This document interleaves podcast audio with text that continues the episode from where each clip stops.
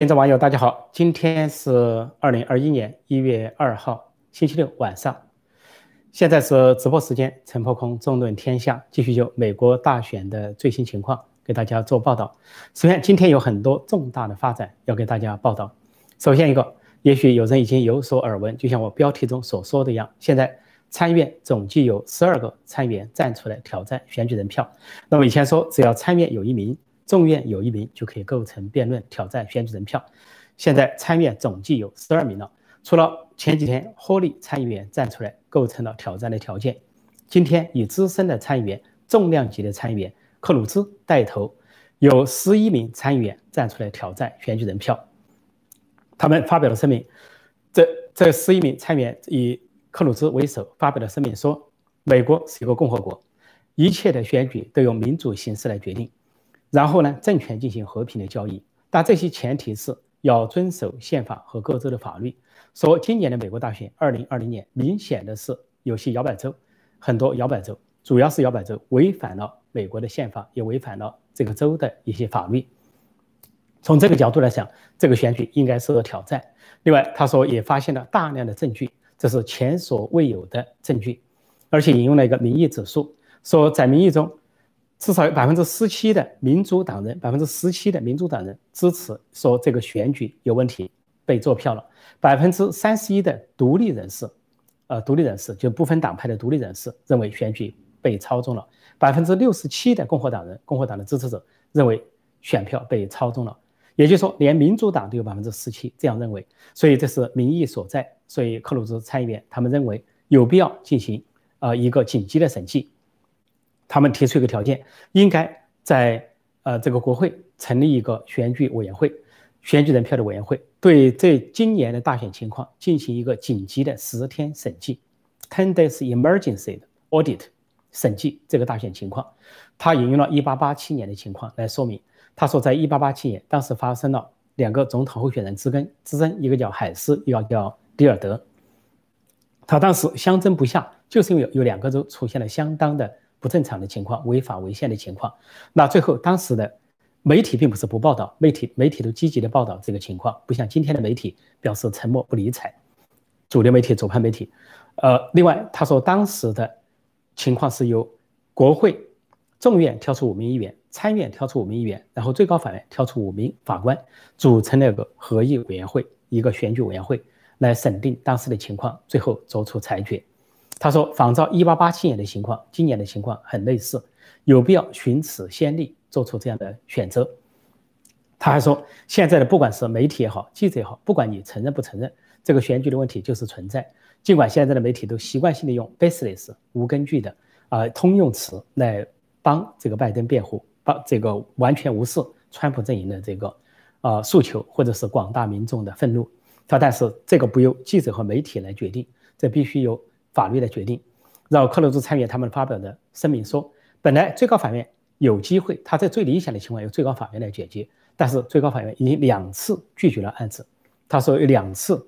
案子送到了最高法院，已经有到现在为止已经两次被拒绝被否决。他说如果最高法院听取证据、听取呈堂的话，情况有所不同。现在没有办法，最高法院不解决，那就只有在国会参众两院会上来解决。克鲁兹参议员是德州重量级的参议员，他在二零一六年啊是共和党初选的时候跟川普和众多人竞争，呃总统候选人，那么他是留战斗到最后一个，那么后来有三个，一个是先前面有十几个先后出局之后，后来剩下啊一个是卢比奥，一个是克鲁兹，一个是川普，那后来卢比奥出局，就剩下克鲁兹跟川普对决，在最后对决中，克鲁兹出局，他承认。承认这个川普是代表共和党竞选，那么他现在表示了非常大的风度格局。他跟川普在政治上有竞争，但是他在川普上有现在是大格局的支持川普。而且在昨天参议院否定川普的这个否决国防法案的时候，他也是反对否决川普立场的十三名参议员之一。也就是说，他是跟川普站在一条线上。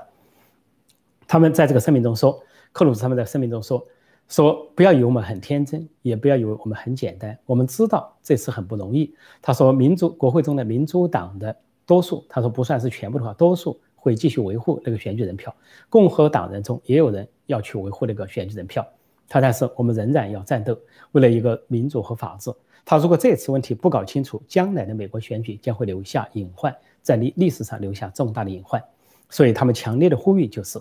要成立一个委员会，选举委员会，然后进行紧急审查。如果不是这样，如果不是这样的话，那他就要背锅这个选举人票。那么现在十一个人加上霍利十二个人，但是为什么十二个人没有算在一起呢？因为霍利没有设置前提，霍利参议员不管什么样的情况都背锅选举人票。那么克鲁兹和十一名参议人员认为呢？这十一名参议员认为，如果你们进行一个紧急状态，就紧急的审查这个大选的状况，那么也许就我就不背锅，就让你们去审查，由一个委员会来解决。如果不成立这个紧急审查委员会，那我们就要背锅。这就是他们的意思，说两组不同，那总共加起来有十二名参议员之多。克鲁兹和这十一名呃和其他这十名参议员的作为呢，对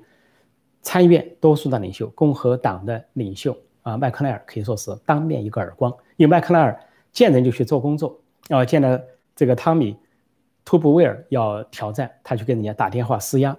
搞得人家迟迟不表态。然后一看到霍利站出来，他又举行个电话会议给霍利施压，结果霍利没有出席这个电话会议。现在总共有十二名参议员站出来说，这个麦康奈尔这个老头应该是傻眼了，他根本就阻挡不住了。当然，他可能还是会负隅顽抗，因为就在。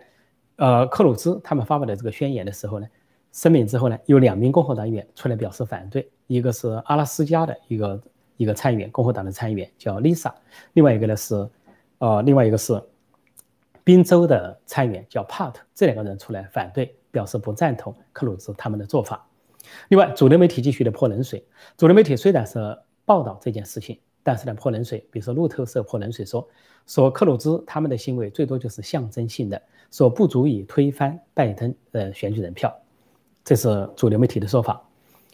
呃，在这一点之后呢，关于彭斯案，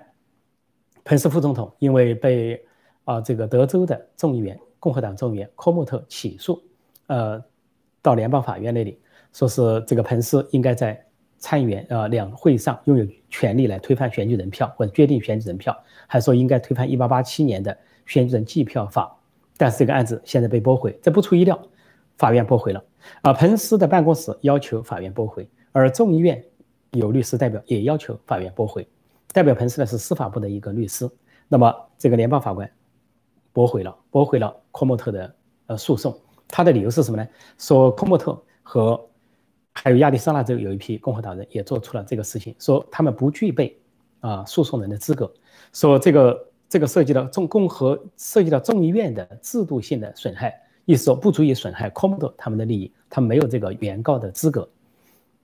另外，就像啊彭斯所讲的，说如果说这个有问题，那应该诉讼的对象是参议院、众议院，是国会，而不是副总统。说副总统也不具备被告的资格，就原告、被告都不成立，表示驳回。但是科莫特和追随他的共和党人表示要继续的上诉，因为这个驳回呢，联邦法官驳回没有说是。没有说是这个，呃，不准上诉，不得上诉，并不是最终裁决。那么他们可以继续上诉，科莫特继续上诉。那彭斯办公室呢？当然，呃，这个看起来就说啊，彭斯办公室呢是彭斯不想扮演这样的角色，说由他来决定选举人票，不想扮演的角色。啊，川普呢在这两天表达了一个不满，就是对司法部有律师介入帮彭斯去应付这个案子表达了不满。他认为司法部的律师不应该介入去帮这个事情。但是今天晚些时候，就在我做这个节目前一两个小时，啊，彭斯副总统办公室发表了一个声明，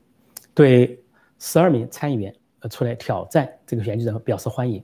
啊，彭斯说非常欢迎他们出来挑战，说现在有成百万、上千万的美国人关心这次大选受到操纵，说有共和党议员站出来值得欢迎，说副总统办公室对此表示欢迎，啊，并且说欢迎他们在参众联席会上一月六号提供证据、提供证词。这就说明什么呢？彭斯自己不想自己不想当这个角色来一一个人来裁决选举人票，他认为他不具有这样的法定地位。但是呢，他对共和党人的挑战是指支持和配合的态度。那在一月六号会有两件事发生，一件事就是挑战选举人票进入辩论，这是注定的了。因为现在众议院有超过四十多名的啊共和党的呃众议院已经发起了挑战，而参议院已经是十二名参议院加入，比以前的一。一个人这个门槛已经高很多，辩论肯定发生。第二件事情就是证据呈堂肯定发生。川普今天发推说，呃，将在一月六号，川普阵营将呈呈放大量的舞弊证据、欺诈证据给这个国会。那么主持这个国会联席会议的是副总统彭斯，彭斯已经说了要接收这些证据，那也就是说，证据不会受到国会的阻挠，国会无法阻挡证据进入国会，在辩论中这些国会这些证据就会用上，比如说贝格的参议员呃克鲁兹他们，呃还有这个呃众议员共和党。呃，议员们就可以用上这些证据，这些证据将在国会呈堂，将会引起轰动。那个时候，看对国会的气氛能不能有所改变。如果说那些国国会民主党的是花岗岩脑袋，而共和党人有人要反水的话，当然是比较难往前深入。但是至少这两件事情可以做成。另外要补充的是，呃，汤米汤米图布威尔就是最早提出他极可能背个选举人票，最后遭到麦康奈尔。压制啊，还没有正式表态。这次他是在这十一名参议员表态的人之一。这次表态的，呃，除了克鲁克鲁兹，还有七六名的资深的参议员，啊，另外四名是新科参议员，啊，汤米啊图布尔就是新科的参议员，所以他们结合在一起，提出了这个发出了这个声明和提出了这个杯格的这个这这个说法。那么现在一月六号绝对有大戏看了。那么这个是。再划分另一头，再说说其他州的情况。那么在乔治亚州，呃，各摇摆州到处都发现一些惊人的情况，可以说每件事都可以打个惊叹号。但是最严重的就是乔治亚州。乔治亚州现在发现一个一个有一个跟选举公司有个联系，有一个选举公司啊叫 Runback 啊啊 Election Service，呃，如果翻译成中文叫朗贝克选举服务中心。这个服务中心设在亚利桑那州。但这个服务中心，这个公司啊，做了两件事情，明显的违法。第一个事情，这个公司的老板和这个公司是支持拜登的，支持民主党的，给拜登和民主党有站台和捐助。但是呢，他们去接收选举服务。比如说，他做了两件事。第一个，在亚利桑那州做什么事呢？现在被逮住，做什么事呢？就是亚利桑那州那个马里科帕县有占人口一半那个县，在亚利桑那州现在拒绝审查多米尼投票机那个县选务委员会主任。跟这个朗贝克选举公司合作，去修正选票，说长达一个星期。为什么修正选票？凭什么由这个公司来修正选票？而这个公司没有中立性，而修正选票的时候并没有两党监票人在场，为什么？这就是一个疑问，这就是一个猫腻。你们修正选票在做什么手脚？而且根本不具备修正选票的地位。这个朗贝克呃公司，再一个，这个朗贝克公司还干了一件事情，他给乔治亚州输送大量的假选票。那么上个月就在仓库中发现了，那么这次给对上了，就是乔治亚州被一个天才的发明家，呃，普里策发现选票有不同，有诈，共和党人控制的线，民主党人控制的线有个记号，这就发现一个问题。但是当要去说进行审计啊，这个州议会同意进行审计的时候，突然他们要销毁证据，一卡车一卡车把选票运走，要去销毁，但是呢，被另外一个组，另外一个组这个法律专家组啊，就是 Patrick。伯恩伯恩先生领导的这个组发现拍了照，拍了影片，而且就是伯恩这个组今天也公布了一个影片，显示了这个朗贝克这个服务公司选举服务公司的介入，这是非法的介入。说这两件事加在一起，就朗贝克选举公司扮演了什么角色？恐怕是刑事犯罪，在亚利桑那州所为，在乔州所为，都是这个扮演了不光彩的角色。而另外一些数学专家啊，一些科学家经过。精密的测算说，在乔州至少有一万七千多票是从川普的头上移到了拜登的头上，这是至少这经过科学的这个算法。另外，在乔治亚州呢，呃，在最后的选举，两名参议员选举前，现在川普突然发了个推文，说乔治亚州的最后的参议员的决选也是非法的和无效的。他认为，为什么呢？他说，因为乔治亚州跟十一月份的选举一样，都是改变了本州的法律。是由州务卿和州长改变了法律，做了大量的手脚。他认为这个选举将是非法的和无效的。这个选举将在一月五号发生，现在进入了最后的冲刺。川普忽然放了这个重话，对乔治亚州有所震荡。啊，选举还在进行。那么其他一些呃乔治亚州不正常的情况，那就是又有录像证据抓到说这个灌票的事情。不仅原来说有那个农业球馆半夜三更。赶走人，赶走监票人，赶走媒体，然后进行灌票，呃，那么不从那个桌子底下抽出一些选票。现在又看到说有的这个计票人员把一叠选票在里面输入了很多次，无数次的输入，这个录像也发布出来了。所以总是在摇摆这个大量的不正常情况、不合法、不合宪，这个选举舞弊。那么一月六号在国会有一场大战，有一场大战啊。尽管来说现在并不能说呃川普就有胜算，但是至少是这个内部的气氛会非常的火爆，加上有大量的民众，川普继续号召大量的民众进军。啊，这个国会山庄进军啊，首都华盛顿，那么大量的人都会前往，所以会造成一个声势浩大的场面。那么这个事情如何解决，影响美国，影响历史，也影响世界。现在的时间是八点四十分，那么我就一边回答大家的问题，一边做一些补充报道。呃，看些相关的问题哈。哦，这里有人问为何还未任命特别检察官，但不太清楚情况。是川普那么提名这个罗森啊副部长呃成为代理的司法部长的时候，有这个意思要任命独立检察官。啊，一个是独立检察官来调查大选的舞弊情况，再一个独立检察官的调查拜登家族的情况，现在并没有实现。那么当时有一个星期五讨论过是否由鲍威尔大律师来出任这个独立检察官，但是显然遭到了。川普团队周围人的反对，以至于现在鲍威尔跟川普都说不上话，不能接近，也不能进入白宫，所以这个情况扑朔迷离啊，就说明川普团队本身呢恐怕有不同的意见。呃，再看看，这里有人说川普现在的被动，要么是准备不足，要么是有大招，后者的可能性大一些。呃，说。否则，川普就是个棒槌，这个当然有可能。这个川普啊，总是有两手，他可能有明暗两手。明的他该说的都说出来，但是有的话他说了，我我不告诉你，我为什么告诉你，或者我要做什么我不说。所以呢，川普提前回到白宫，应该会做大量的布局。除了提供大量的证据之外，有其他的布局。究竟除了我们现在看到的明棋，这里有明棋有暗棋啊。明棋就是说，在一月六号，呃，参众联席会议上。这个选举人票将受到挑战。另外呢，大量的证据会呈堂，而彭斯会主持这个会议。那么，但是暗棋究竟是什么啊？那就不得而知。也许跟情报总监的报告，或者是跟独立检察官这些相关，要看一看。随着每天走，每天都有大新闻出来。像今天就有不少的大新闻，每天都有大新闻。现在节日已过，圣诞也过了，呃，新年过了，大新闻恐怕会更多。嗯，再看看相关的问题哈，相关的问题。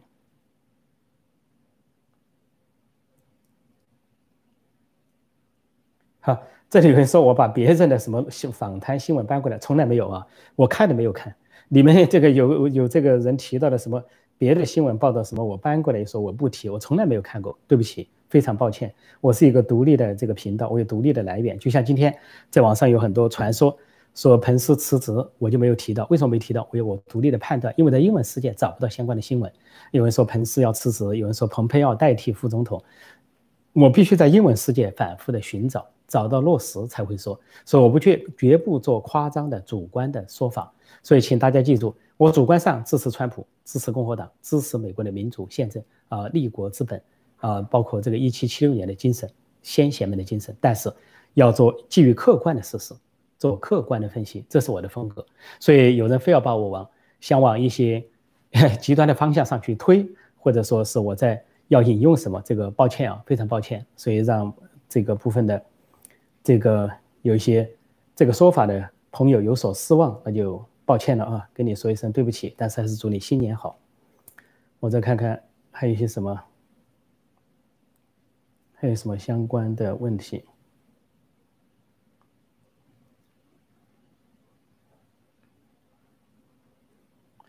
看跟大选相关的问题哈，大选相关的问题。哦，这里有个提法说，如果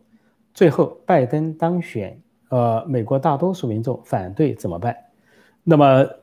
这个拜登当选，美国大多数民民众反对怎么办？这个就看这次程序。那么当然也有这个可能。所以呢，原来我就说过，呃，我们要乐观，但是要谨慎乐观，而且要以平常心的做好两手准备。那么既然是交给法律，交给法院，交给最高法院，或者说，呃，联席会议。那么，如果出现了一些结果的话，那当然，作为这个支持者或者旁观者，要么是接受，要么以一种啊其他就是合理合法的方式要抗争。那么当然不排除另一种极端的方式，就是啊美国民众依照宪法第二修正案持枪拥枪的权利，对那种伪政权、伪总统、伪当选的那种人做出民众的说法。那么这个就看局级的名气啊，民众有多少有多高。但在宪法上相对说呢，他们有这样的权利，这是一个最后的底牌。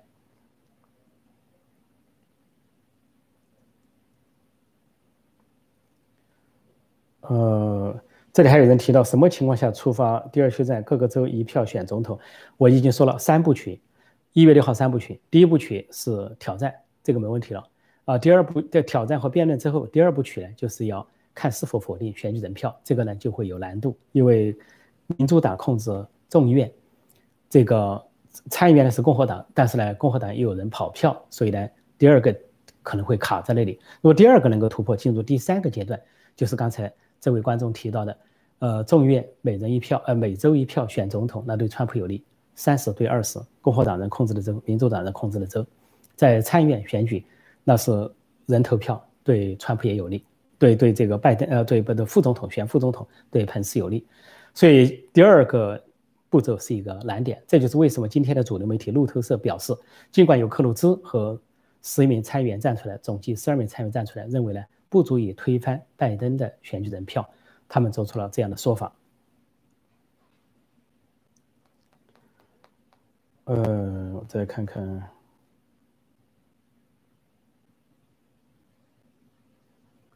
再看看这个，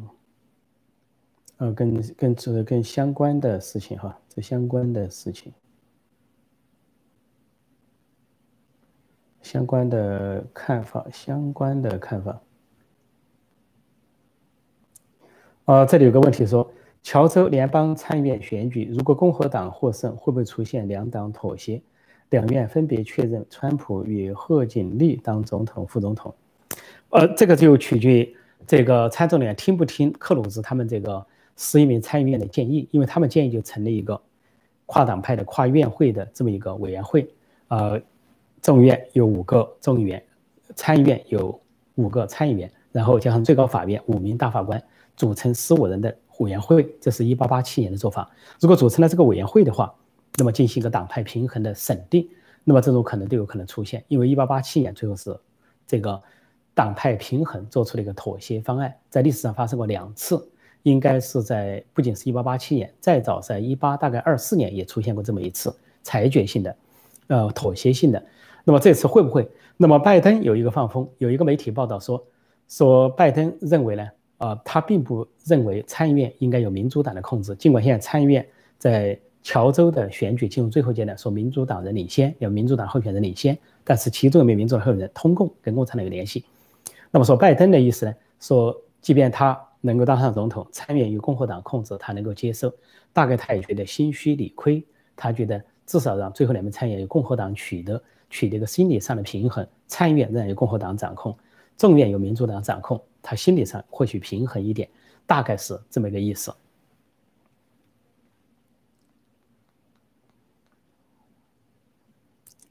呃，我再看看一些相关的问题哈。现在的时间是八点二十二分，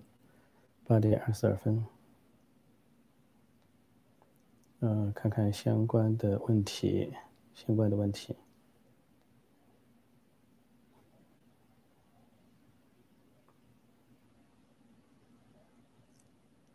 哦，这里居然有人说哈，可能是一个国内的朋友吧，说一个人坐庄，一个人统治比几个家族统治要好，起码他的天下就是他家。几个人坐庄，老百姓的财产都被收光了，这是在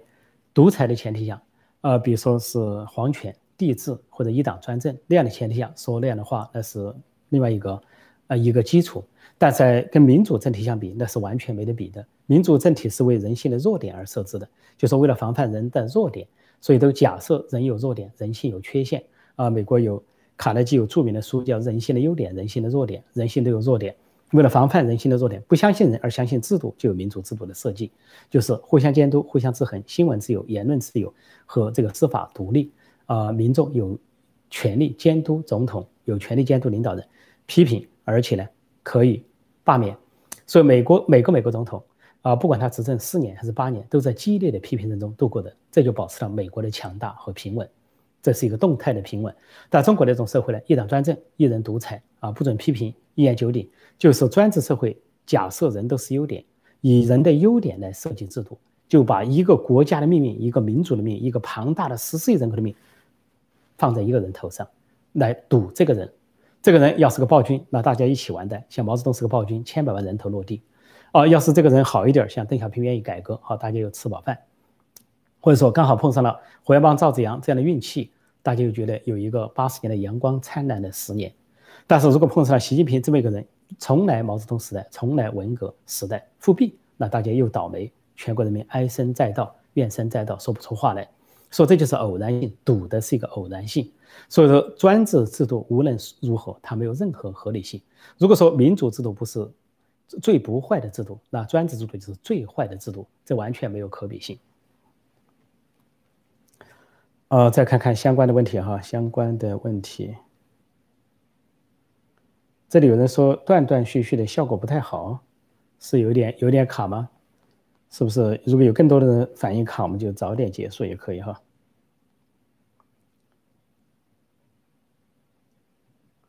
呃，这里有人说，呃，很明显，美国两党都想把川普搞下去，川普连任的可能性不大了。应该说是整体今年的情况就是这样，人民都支持川普，川普在民间有极高的人气，极高的民意支持度，甚至在国际上也极高的名气。像在这个英国呢、加拿大呢、台湾呢、日本，都是民众上街支持川普，从来没有任何一个国家的民众上街支持拜登。那么，川普是啊，人民期待的总统，但是呢？这个凡是涉及国家机器、设置体制、设置建制派，包括美国的，包括欧洲大国的，法国、德国的，也包括一些灰色国家、灰色阵营，呃，包括共产中国的，都希望川普下台。他们认为川普是他们的绊脚石，伤害了他们的既得利益，动了他们的奶酪，所以他们要急于搬走这块石头。这个叫做恢复到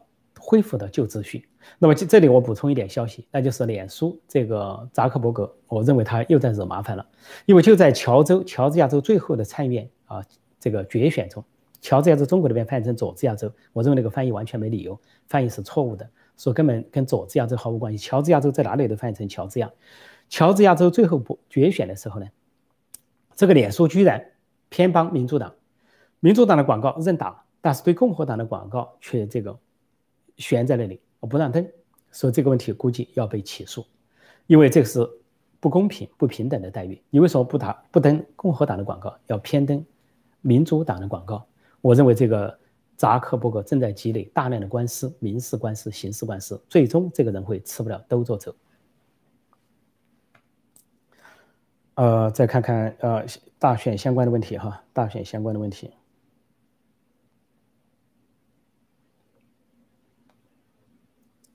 嗯，这里，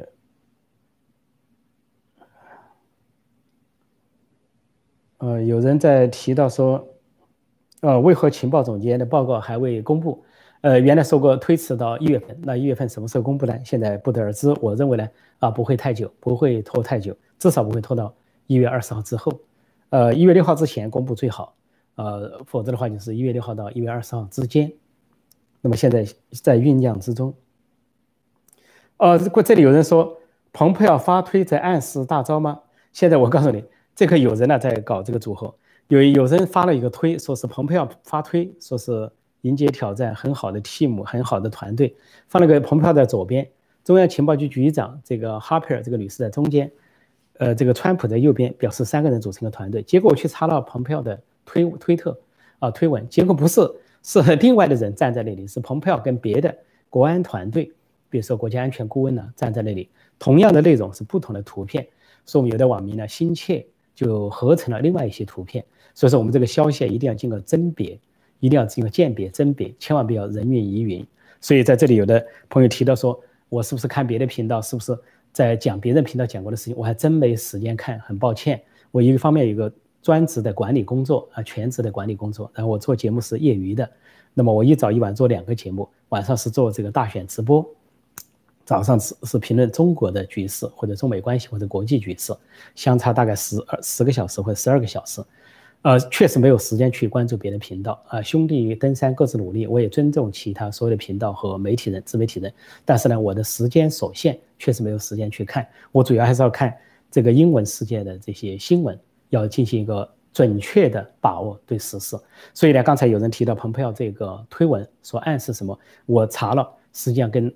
呃。大家所传的图跟原图呢不一样，所以说很遗憾的告诉大家。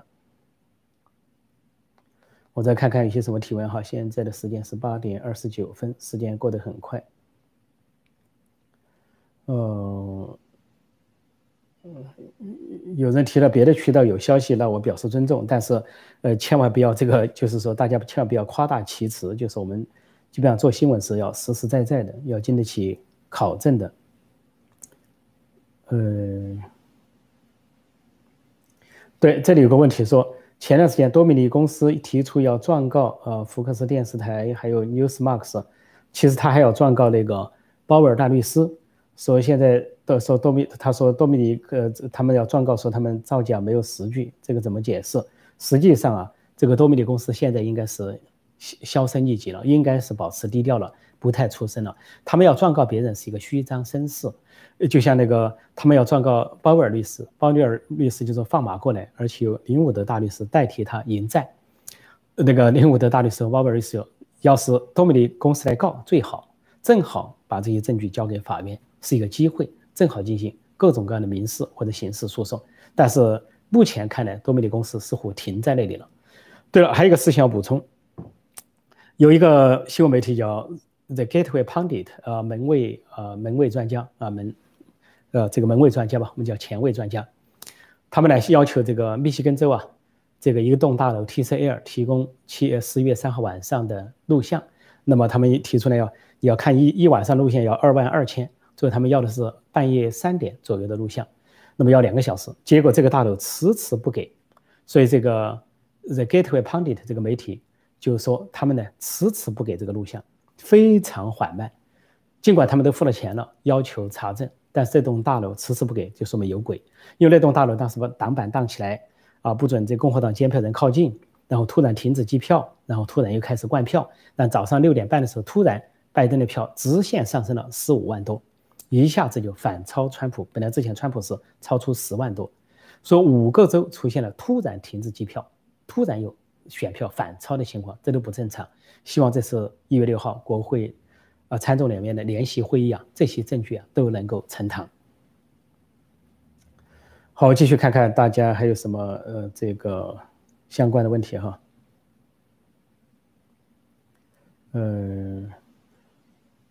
这里有人说陈先生是明确支持川普的，说所有支持拜登和土狗的人进来都是坏蛋，也不能说人家是坏蛋啊，这个不能这么说，这个不能这大大家我说欢迎大家光临，这个我的频道啊。左中右啊，这个亲共的、反共的啊，我们的这个支持川普的、支持拜登，随便都进来放马进来没关系。我已经给小编说了，大体没有人身攻击的都可以，所以不能说这个进来就是坏蛋，我们也不能够一下这个抹杀大家。如果有不同的观点、不同的价值，这可以尊重。只是说如果出现人身攻击、胡搅蛮缠，那是另外一回事。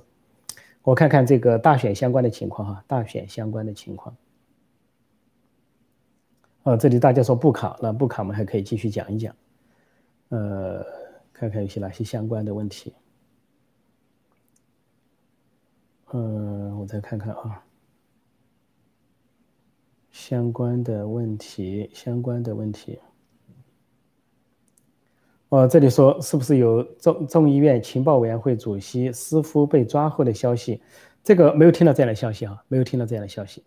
所以，我如果听到消息，肯定给大家第一时间这个播。就像我听说有彭斯辞职的消息，我马上到英文世界左搜右搜，上下搜，搜索搜不到英任何英文世界的这个消息。我不不不当时说是只搜左派媒体、主流媒体，我也搜很多亲川普的媒体都来搜，但是没有这些消息。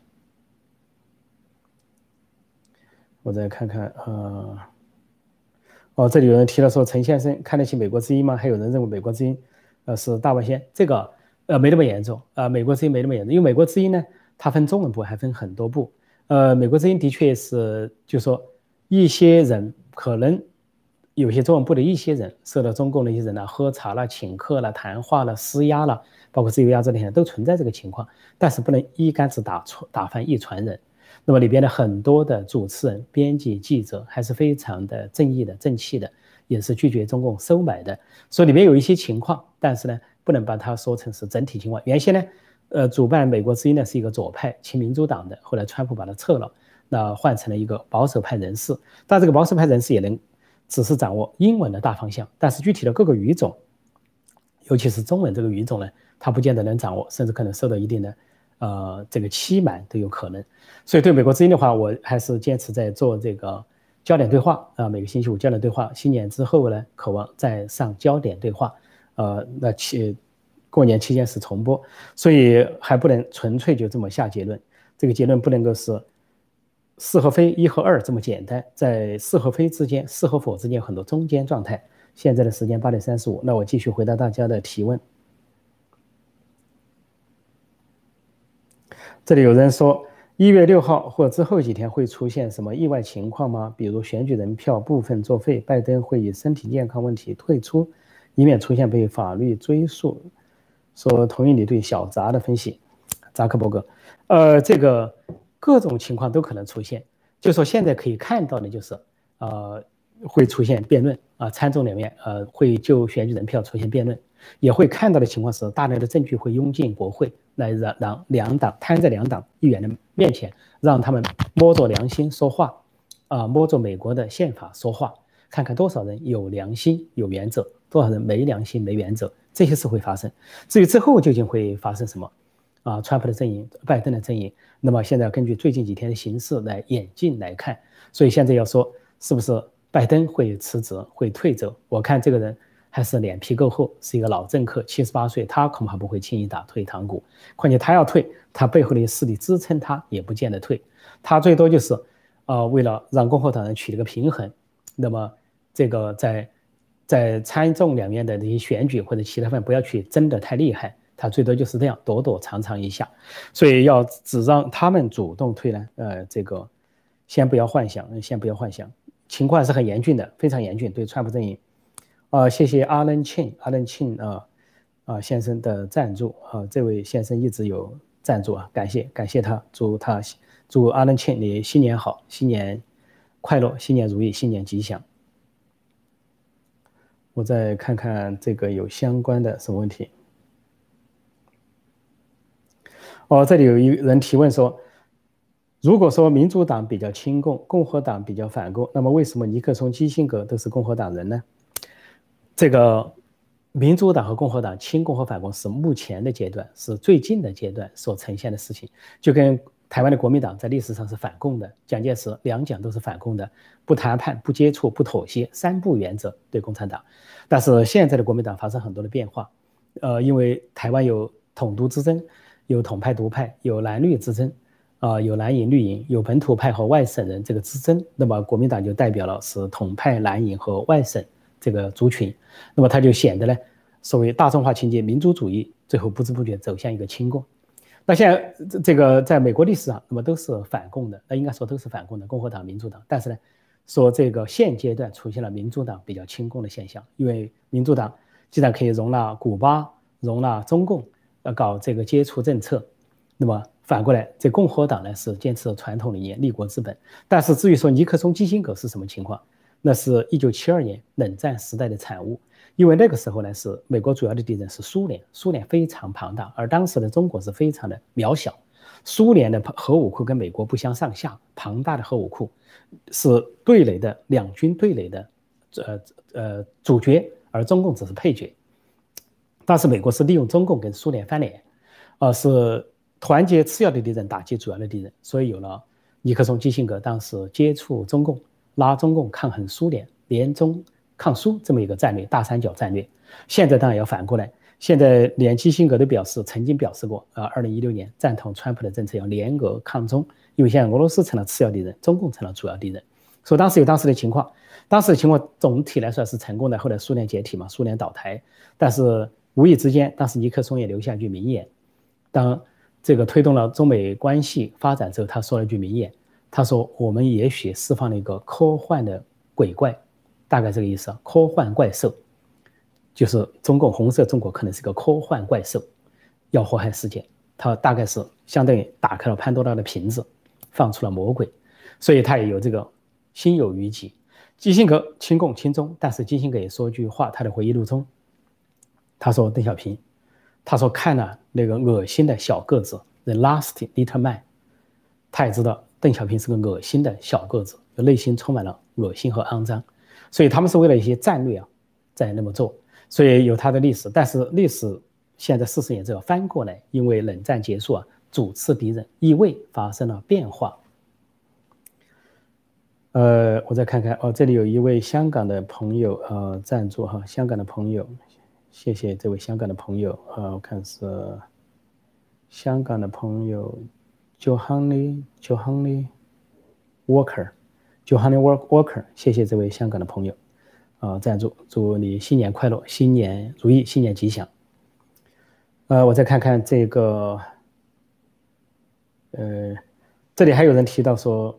习近平，呃，他的家人等等这个情况，习近平是否动手术？这里面有几个提问，呃，我明天啊，就是相距十小时或者十二小时之后，我再告诉大家一遍啊，我不只是有这个直播节目，这个直播节目主要谈美国大选，相距十小时、十二小时，在美东时间的早上，北京中国中港台时间的晚上，有另外一个实时评论。或者叫新闻评述是谈中国情况。那明天早上你会看那个节目，谈习近平身体状况、健康状况以及他的这个这个权威的呃最近的一些发展的一些分析啊。希望大家在十个或者十二个小时之后收听。明天早上美东时间六点多，中港台时间晚上七点多去收听收看。谢谢你。现在时间是八点四十一，我还是尽量回答今天相关的大选话题。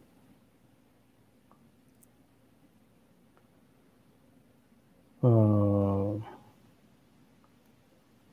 但说到民主党比较亲共，还得补充一句哈，我希望民主党的亲共是阶段性的，呃，这个拜登家族受到收买也是阶段性的，因为大家要记住，一战、二战，呃，两次啊都是民主党的总统领导的，呃，一战的时候是伍德洛·威尔逊，威尔逊总统 Wilson，二战的时候总统是罗斯福，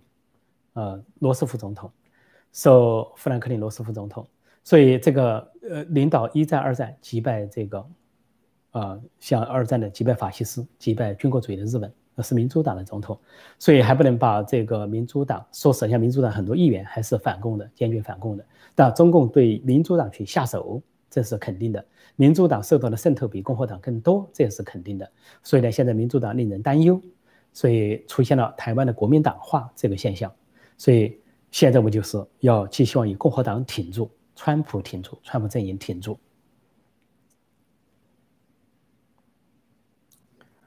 呃，我看看还有相关的话题啊，相关的话题。这里有人提到民主党推行的政治正确，小政府大社会。对了，我今天看到一个政策呢，连我都觉得不可思议，说是这个共和呃众议院是由民主党继续成为多数啊，过半数。说下一届众议院，说一百这个一十七届国会啊，众议院呢要以后要停止用性别来去谈人，比如说停止使用 father mother 父亲母亲，停止使用这个 son daughter 儿子女儿。为什么？因为这就是极左派的观点。极左派认为人不要分性别，呃，认为因为现在出现了同性恋啊，出现了跨性别，出现了转性等等，这个叫这个呃。LGBT 这个族群是要尊重这个族群，说最好不要提男女性别，认为那是一种歧视。所以看看这些左派发展到什么程度。人有性别是自古以来啊，可以说是或者上帝所赐，或者是生来就是如此，居然要去否定否否定人的基本情况，这是民主党控制的众院所出现的荒诞。但是奥巴马在下台前不忙国家大事，他忙了两件事情，一个是他下台前急于跟古巴去恢复外交关系。承认这个共产党国家，再一个，他忙什么呢？他忙着要迎合那些 LGBT 啊，这个极左派的跨性别的这些。本来我们是可以尊，当然我尊重他们的价值，尊重他们的选项，那是他们的情况。但是作为一个国家的总统，一个大国的总统，居然最后考虑的一件事，要在白宫把这个白宫的厕所改成男女不分啊，男女都可以用，就不要分性别。他就忙这个事，但没有忙成。我当时就哑然失笑，一个大国的总统忙这样的小事，误国啊，误民啊。所以有些价值观念，如果是价值观念的选择，倒也罢了；上升到国家大事、误国误民的程度啊，那就令人啼笑皆非了。所以现在一些民主党，特别是极左派的一些选项呢，的确是令人担忧啊。呃，我再看看，呃，现在有些，我再看看还有一些哪些相关的问题哈，相关的问题。哦，这里有人说，中国重演苏联，到现在俄罗斯也没多少改变，反而退化了。呃，说说怎么回事？这样，俄罗斯先是实现了民主，在叶利钦的领导下实现了民主，啊，大选、新闻自由，啊，司法独立。言论自由，到了普京这个克格勃头目上台，又实现了一个复辟，复辟的往后拉，但是拉回了一半，他没有拉回到苏联时代，他拉回到半民主半独裁。比如说，呃，这个普京玩着花样的搞这个想长期执政、终身执政，他跟另外一个总理，呃，梅德，呃，大概叫梅德韦耶夫还是叫什么，玩这个二人转。那么后来他又修改宪法呢，自己可以连选连任，啊，甚至呢可以这个卸任之后得到刑事豁免。这是普京的小九九，一个克格勃出身的头目。这是叶利钦在下台前犯了一个重大的历史错误。他选接班人，选总理，选了五个总理之后，选中了一个内务部长来当总理。当时呢，刚好发生车臣事件，车臣的民众要造反，要独立。那这个俄罗斯如果在苏联解体了，俄罗斯内部再发生分化，啊，民众无法接受。所以这个这个这个普京他去平定这个车臣的起义，他平定了。所以呢，就觉得建立了实力。呃，当时叶利钦身体不好，就提前让他当代总统，就取普京取得了个竞选的地位。但是没想到普那个叶利钦啊不久就去世了，而这个普京不久就露出了复辟的真面目。不过大家不要担心，人类历史就是这样，有时候是进两步退一步，有时候是进一步退两步。俄罗斯的情况是进两步退一步，还是进了一步？那么就跟法国一样，法国前后啊，在一。一七八九年法国大革命之后，到二战，呃，一百多年的历史，一百五十多年的历史啊，一个半世纪上经历了五个共和国，反复的民主和专制的较量，民主，然后复专制复辟，再民主，再专制复辟，再共和，再专制复辟，一直较量到二战结束，第五共和国法兰西第五共和国才稳定下来。所以专制跟民主的较量会持续下去，就像中国一样，也出现了这个较量。本来一九一一年辛亥革命。那是最好的一个机会。中国实现了民主，是亚洲第一个民主共和国，有国会选举，有大总统的选举，但是有这个新闻自由、言论自由、司法独立，非常健全的一个亚洲政体。但是后来被颠覆了，呃，被一些野心家所颠覆，后来又被这个首先是国民党拉回一截，后来被共产党彻底的复辟。所以共产党建立了这个中华人民共和国，是对一九一一年建建立中华民国的彻底的复辟和颠覆。又回到了一九一一年之前的专制制度，只是以另一种形态披了一个政党的外衣，所以中国发生了这么一个较量，中国历史，但是并历史并不是在这里结束，历史会继续的前进循环。那么将来如果中国再次实现民主和宪政，我想一九一一年的历史，那个中华民国会被恢复。近代中国大家就最好的时期是北洋政府时期啊，一九二八年之前的这个十七年叫做黄金十七年。啊，一呃，这个一呃，一九一一到二零一呃，二零一七或者二零一八，那一九一九一到一九二八啊，那个时期是最好的时期。那真正的民主自由，而且铁路在铺开，建设在展开，当时的国力也非常的雄厚，经济增长都是以百分之十的速度在高速的发展。后来被这个前后的这些呃这些所谓的党啊，马列主义的这些党啊，包括共产党为主，但国民党也有责任在里面颠覆。啊，主要是共产党的颠覆啊，国民党呢是暂时性的这个北伐，但是还想军政、训政、宪政达到三部曲。后来在台湾实现了民主宪政，蒋经国的落实。那么现在这个时间是八点四十八分呢，我这个要节约一下时间，再回答一两个问题跟大选相关的。所以中国跟法兰西这个，中国只是这个周期比法兰西更长。说俄罗斯这个这个反复，大家不要要不要见怪啊，不要不要这个要见不要见怪叫叫什么呢？见怪不怪，不要这个大惊小怪，不要这个，嗯，好，这里有人问说，呃，台湾的政党总统兼党主席这个为什么美国的总统不会兼党主席？当然这是台湾政治和美国政治的不同。呃，因为台湾呢，它是这个呃是宁静革命之后实现的是宁静转型，由国民党一党专政转型为多党或者两党的轮流执政。那么它个党派的色彩很重，所以党机器很关键，党员相对比较稳定。所以呢。总统兼党主席这个情况多出现，那美国不一样，美国的共和党、民主党啊，它是两个大党，但是这个党是随时可以变换的。有的人就是原来是民主党，后来就转为共和党；有的是跟共和党转为民主党。像最近有一个支持川普的一个议员，这次也是要出来支持呃贝格的这个这个在众议院里面，他呢原来又是民主党人，他后来看到民主党的理念不行，他说共和党的理念更合他的胃口，他就放弃民主党，转投共和党，很简单。一个注册手续的表填个表就完成了，